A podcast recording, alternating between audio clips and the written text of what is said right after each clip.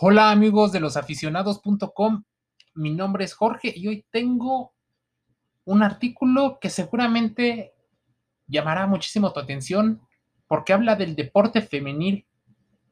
Hoy hablaremos de la película Un equipo muy especial.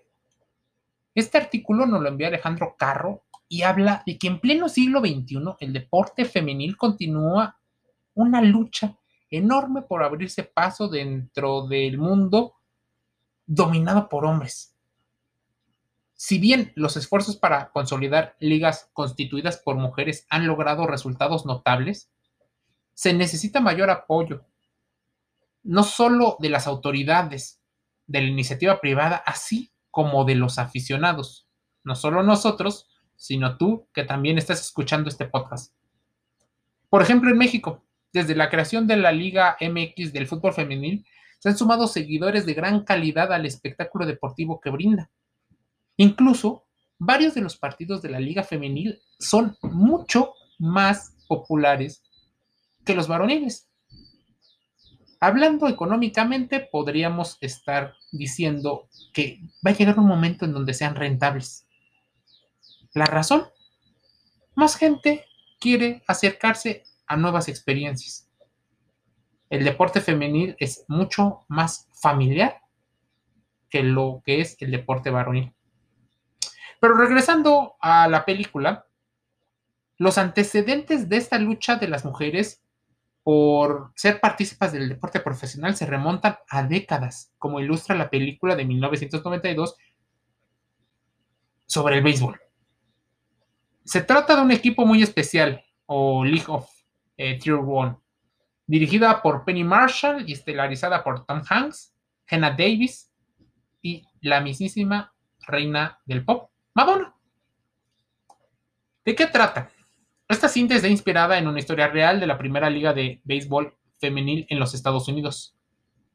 Se llamaba All American Girls Professional Baseball League Players Association. Suena complicado, pero la liga de americana de jugadores de béisbol.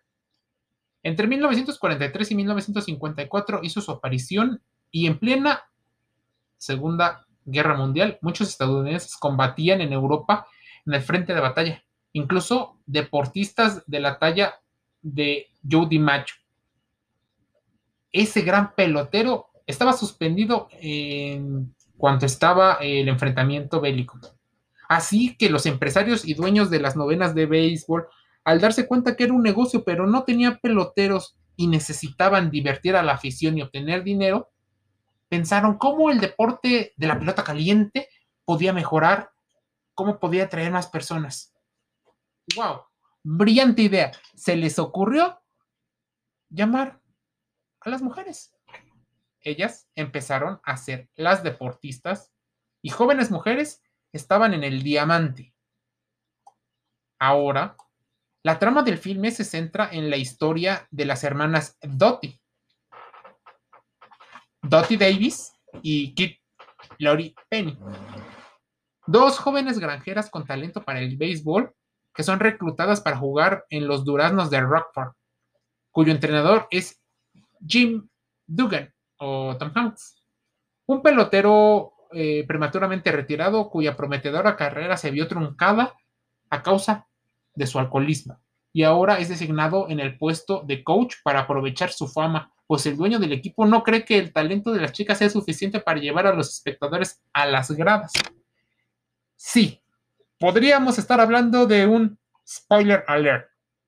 Sí, los aficionados hablando de deportes y de cine. Ahora, este sentimiento no es exclusivo del propietario de los duraznos de Rockport.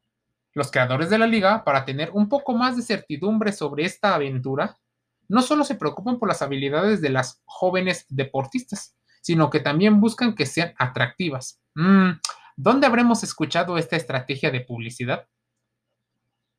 Una especie de adelanto de lo que hoy vemos, por ejemplo, en las divas de la WWE es lo que buscaban en el béisbol.